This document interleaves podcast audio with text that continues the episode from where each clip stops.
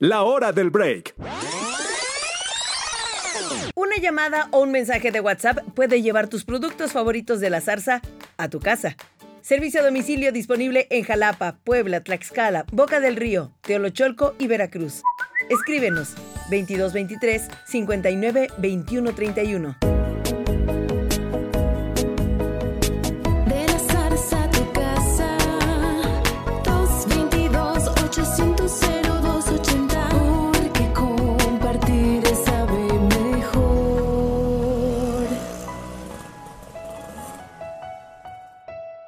Disfrutando de la hora del break. Continuamos en la hora del break. Muchas gracias por estar con nosotros en esta sexta temporada. Y ahora me da mucho gusto recibir a una persona que admiro mucho, que sabe mucho y de quien vamos a aprender ahorita, porque vamos a platicar de algo muy importante, que son los abuelos. Yo creo que todos o la gran mayoría le tenemos un amor inconmensurable a nuestros abuelos y pues también hay que resaltar la importancia de este día y de esta de esta fecha que en México, bueno, pues se ha decretado el 18 de agosto, el Día de los Abuelos, pero quiero saludar a Liz, Liz Ruiz, ¿cómo estás Liz? Hola, muy bien, muchas gracias por la invitación. Muchas gracias. Oye, pero primero que la gente te conozca, que este, que sepa de ti, porque yo sé que eres muy famosa en Instagram, por ejemplo, tienes montones de seguidores y tus contenidos están muy padres, pero que, que la gente ahora de la hora del break sepa de ti a través del podcast. Soy Liz Ruiz, soy psicóloga, tengo una maestría en Derechos Humanos y una especialidad en tanatología humanista también. Entonces, todo lo que, eh, lo que hago, que es la psicoterapia o conferencias, talleres, em, diplomados, es con esta perspectiva de género, esta perspectiva de derechos humanos y de educación para la paz. Perfecto. Entonces ese es un poco como el enfoque que, que, que manejo. Liz, pues vamos a platicar del Día de los Abuelos. Para empezar, ¿qué es ser abuelo o ser abuela? Normalmente en México esta labor que se hace de, de crianza, o sea que va más allá como de la simple reproductividad, ¿no? Como de ser este mamá o papá de un hijo o hija que a su vez tiene hijos o hijas, ¿no? Este tiene mucho que ver como con el qué tanto y cómo nos involucramos en esa co-crianza, ¿no? Es como en, en México es muy común, no sé si en otros países, pensar en que mm, los abuelos y abuelas están para consentir y los papás y mamás para educar. De cierta manera, eso, por ejemplo, este, eh, esta idea, así, esta creencia popular, pues es implicar, ¿no? O asumir que cuando los abuelos y abuelas están presentes, se involucran en esta crianza, ¿no? Y también muchas veces es muy común que en México y sobre todo las mujeres pues hagan como esta labor de cuidados, ¿no? En lo que la hija o el hijo trabajan o descansan, eh, sean los abuelos, principalmente las abuelas, pues quienes eh, sean como las, las segundas cuidadoras. Si hay una diferencia en el cariño que le tenemos a los, a los abuelos, o sea, me refiero a abuela y abuelo. O sea, si llegamos a querer más Mm. a una figura que a otra. Creo que eso depende mucho de, de la experiencia de cada quien. O sea, realmente no, como, o sea, biológicamente no hay una razón ni una explicación, ¿no? O sea, si están presentes, su- si su personalidad es cálida, nos invita a acercarnos, pues es probable que el, cariño se pueda desarrollar igual, digamos, ¿no? O sea, con las diferencias que cada persona nos, nos inspira, pero que podamos tener una relación muy cercana con cualquiera de los dos. Ahora, si una de las dos partes está ausente o tiene unos tratos que son pues distantes o amenazantes, eh, pues va a ser obviamente casi imposible que la, la relación o el cariño que tú mencionas se, se genere. Y hablamos muchas veces de, de la vejez, que pareciera ir de la mano del envejecimiento. ¿Son lo mismo? El envejecimiento, hasta donde yo lo entiendo, es más bien un proceso constante desde el inicio de, de la vida hasta la muerte, sea la edad que sea, ¿no? O sea, todo el tiempo estamos envejeciendo, ¿no? Como en gerundio. o sea, Claro, sí. ¿no? Todo el tiempo. Oh, un gerundio interminable. Ajá, Exacto, ¿no? La vida es un gerundio interminable. sí. Entonces, eh, pues estamos envejeciendo mientras hablamos, ¿no? Ahorita, mientras estamos escuchando. Este, y la vejez es más bien como una categoría, una etapa que, por ejemplo, eh, me parece que en México se ha determinado que es a partir de los 65 años. Entonces, em, por un lado genera como ciertas, em, como la atención desde las políticas públicas a ciertas necesidades específicas de la edad, ¿no? También desde la medicina o la psicología hay ciertas, em, pues sí, ciertas atenciones especiales, o sea, no mejores, sino particulares que se hacen a las personas dependiendo de la edad, como también sucede con niños, niñas y adolescentes, por ejemplo. Y la, la vejez, o sea, la tercera edad también se considera una categoría eh, de personas en situación de vulnerabilidad. O sea, que por, la, por ser de la tercera edad, las personas son muy susceptibles a sufrir discriminación. Entonces, eso también me parece como algo muy importante, ah, como que nos puede dar mucha luz. Por supuesto que representan un sector vulnerable y muchas veces tenemos como ideas que, que nos han puesto, ¿no? Desde niños, acerca de que los abuelos son sinónimo de sabiduría, de ternura, de complicidad, lo, decías, ¿no? O por ejemplo, que los abuelos son los que consienten, los papás son los que se dedican a la crianza. Pero llega a afectar los lazos familiares si los abuelos no son esa figura precisamente a la que estamos acostumbrados de ser todo ternura y ay, voy y mi abuela me da cinco platos de comida y me deja hacer lo que quiera, o el abuelo también y me carga en sus hombros, sí afecta un entorno familiar si, la relación con los abuelos no es buena, no es sana? El que tanto vaya a afectar algo, por ejemplo, como ampliando un poco el, los ejemplos, ¿no? Que, pueden ilustrar esto que, que me, de esta buena pregunta que me haces. Es como cuando preguntamos, este, ¿afecta que no esté el papá o la mamá presente en la vida? ¿Afecta que haya una mudanza de ciudad o de país a una edad temprana. Todo esto, o sea, la afectación psicológica y emocional va a depender de varios factores.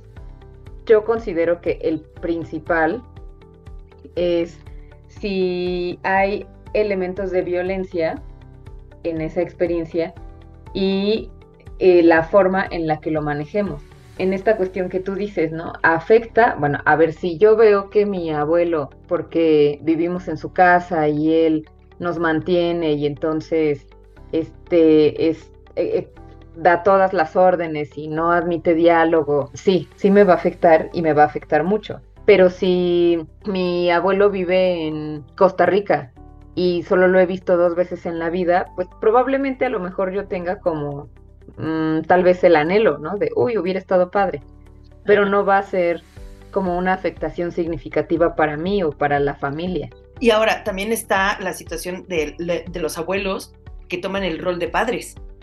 ¿no? Porque pues, también ahí, ahí cambia por completo la figura que tenemos de ellos, probablemente.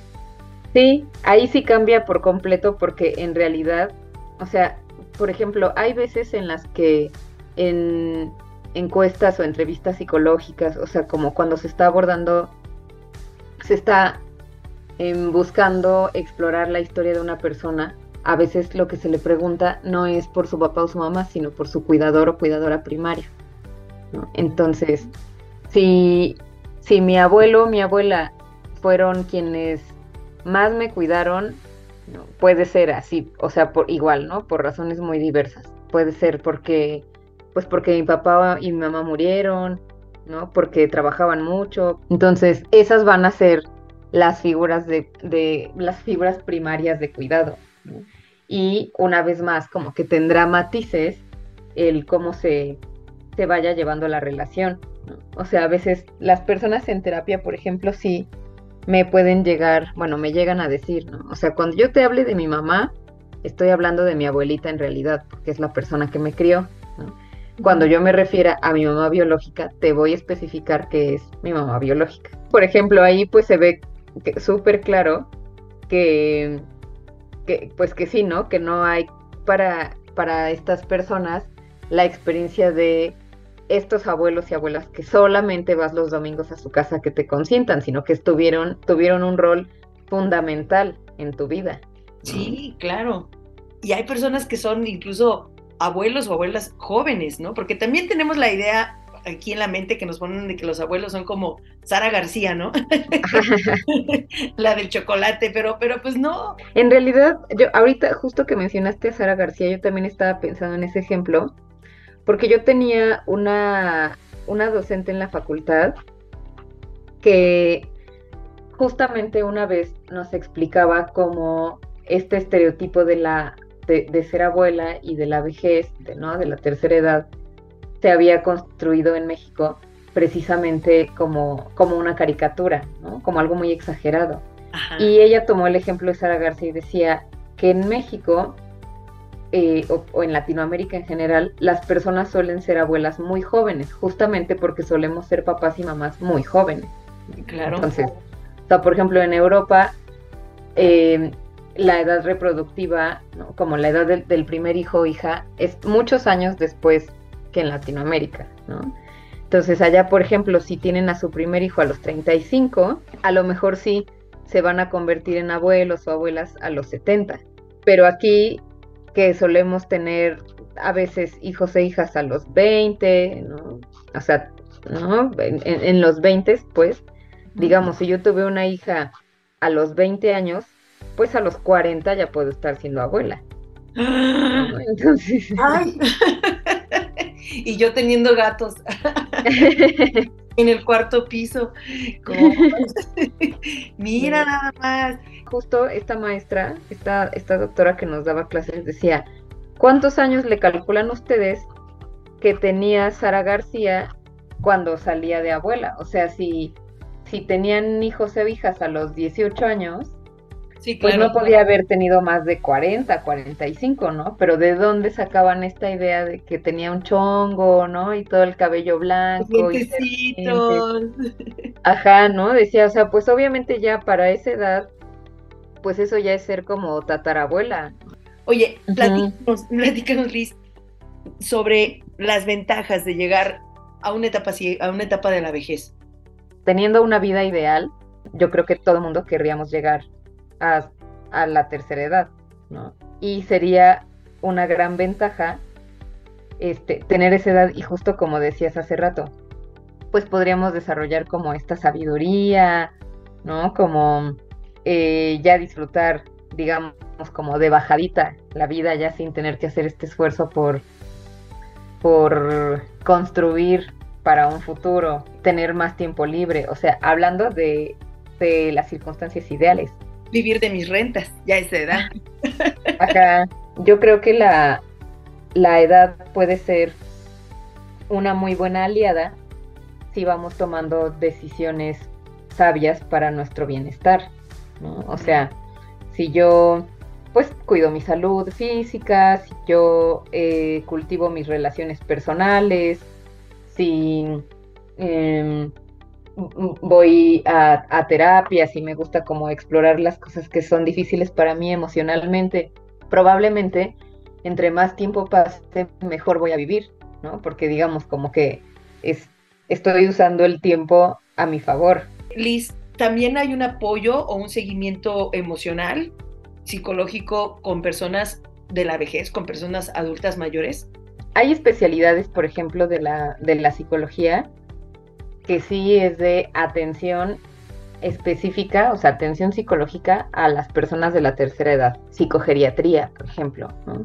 Creo que la etapa tiene, como todas las etapas de vida, sus particularidades, ¿no? Por ejemplo, puede haber muchos duelos en esa etapa, a lo mejor eh, puede ser, ¿no? Siempre puede ser, no es determinante, pero puede ser que haya más duelos de los que ha habido en otras etapas, porque a lo mejor ya perdí a mi pareja de toda la vida, eh, he perdido mi salud, muchas veces esto implica que ya no puedo ser una persona autónoma y entonces necesito vivir y, con alguien o recibir ayuda.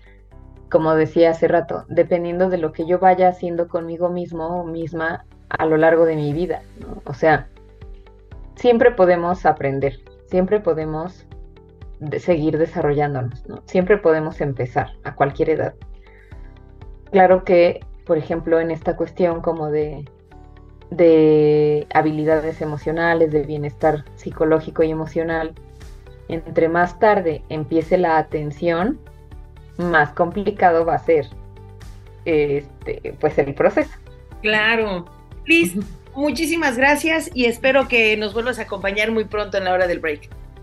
muchas gracias por la invitación, muchas gracias por la, las preguntas y la, la atención. Hombre, gracias a ti. La hora del break. Pastel Chocolate. Este pastel gourmet de la zarza es un entremet de mousse de chocolate de leche, 34% aromatizado con crema irlandesa, relleno de capas de crumble de cacahuate, cremaquilla de cacahuate, pan de chocolate mectado con jarabe de ron añejo, cremoso de mazapán, decorado con pulverizado de chocolate amargo al 70%, fichas y cinturones decorativos de chocolate amargo al 70%, con un rizo de crema batida de chocolate. Pasteles para compartir. La vida es para convivir. Si lo compartes, te va a gustar más. No decimos adiós, solo hasta la próxima hora del break. La